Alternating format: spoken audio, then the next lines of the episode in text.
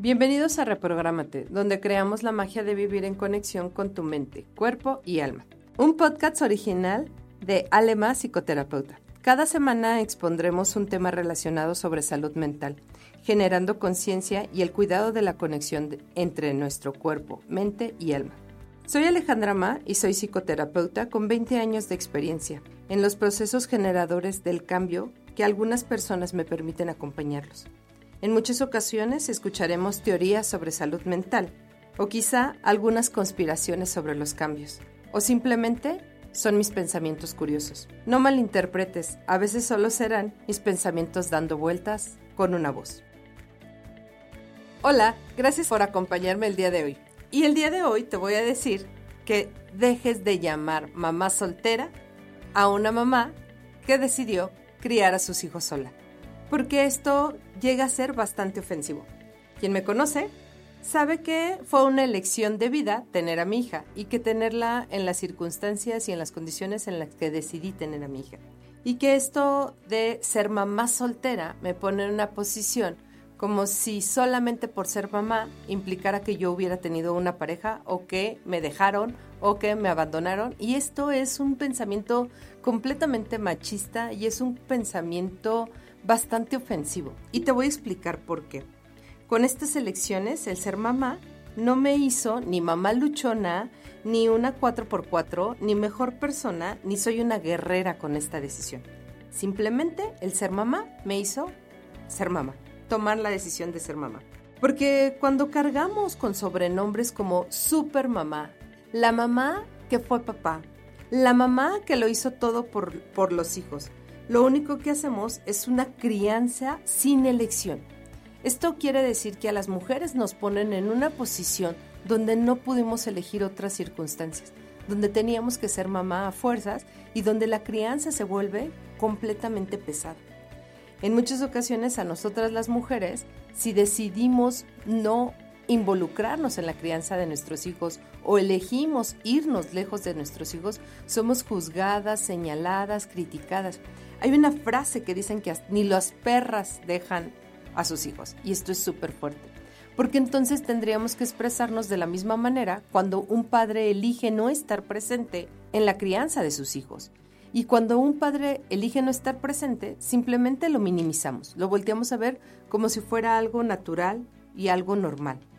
Y bueno, déjame decirte que ser mamá o ser papá siempre va a ser una elección, algo que tú elegiste en la vida. Te voy a explicar por qué es súper ofensivo que les digas mamás solteras o papás solteros a quienes tienen una crianza solos. Cuando dos personas deciden casarse o vivir juntos en unión libre, forman algo que se llama un bloque conyugal. Y ahí es donde la dinámica de pareja se relaciona. Es cómo yo me relaciono con mi pareja y cómo yo vivo bajo la convivencia con mi pareja.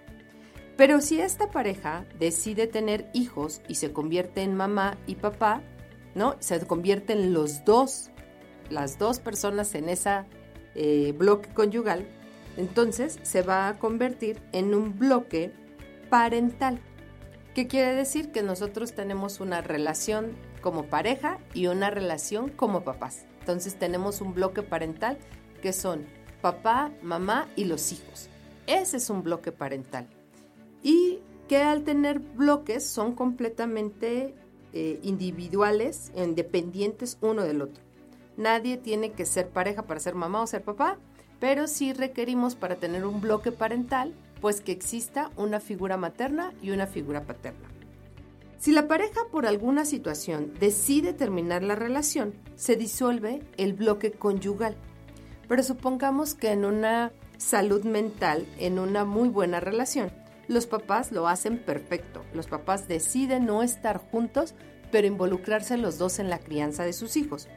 A este bloque, ¿no? de crianza sana se le va a llamar bloque parental mamá y papá se involucran directamente en la crianza de sus hijos de manera independiente. O sea, no tiene nada que ver que ellos dejen de ser pareja.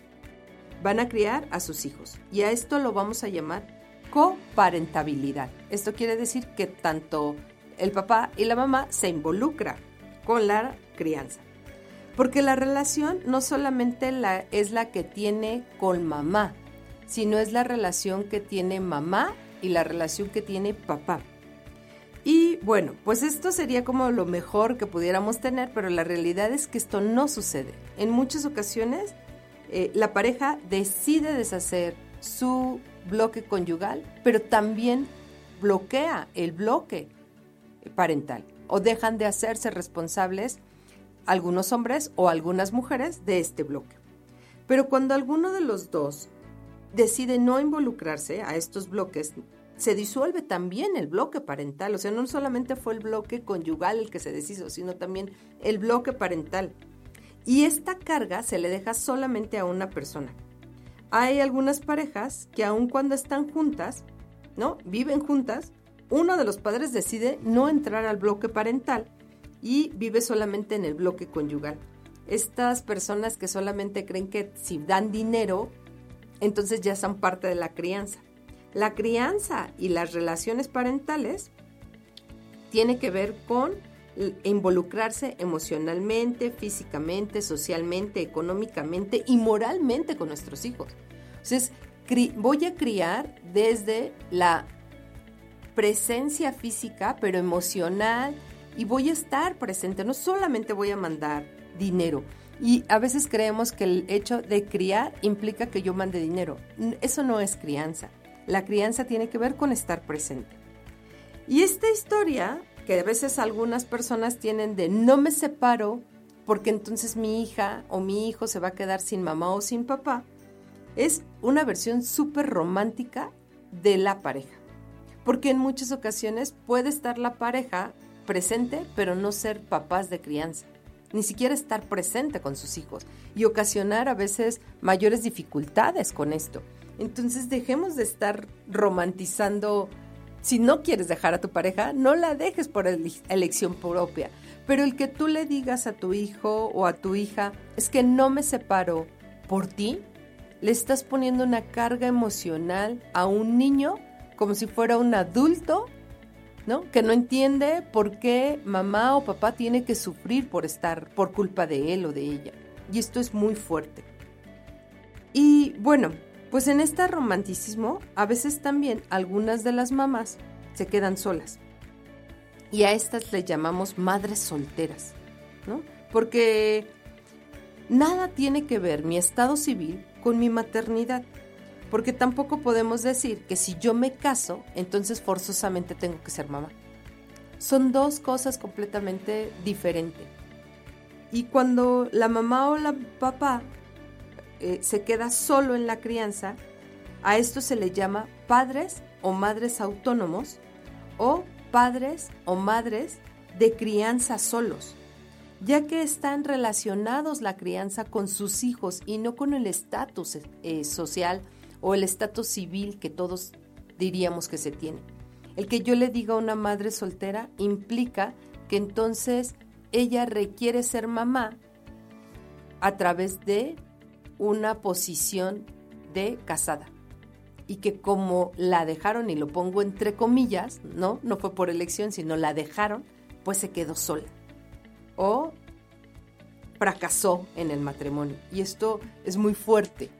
Entendamos que esto de las mamás luchonas y hacer burla de las madres que hacen una crianza solas, pues es muy, muy complejo, porque no solamente es la situación económica, todo lo que conlleva educar a un pequeño eh, en todo momento.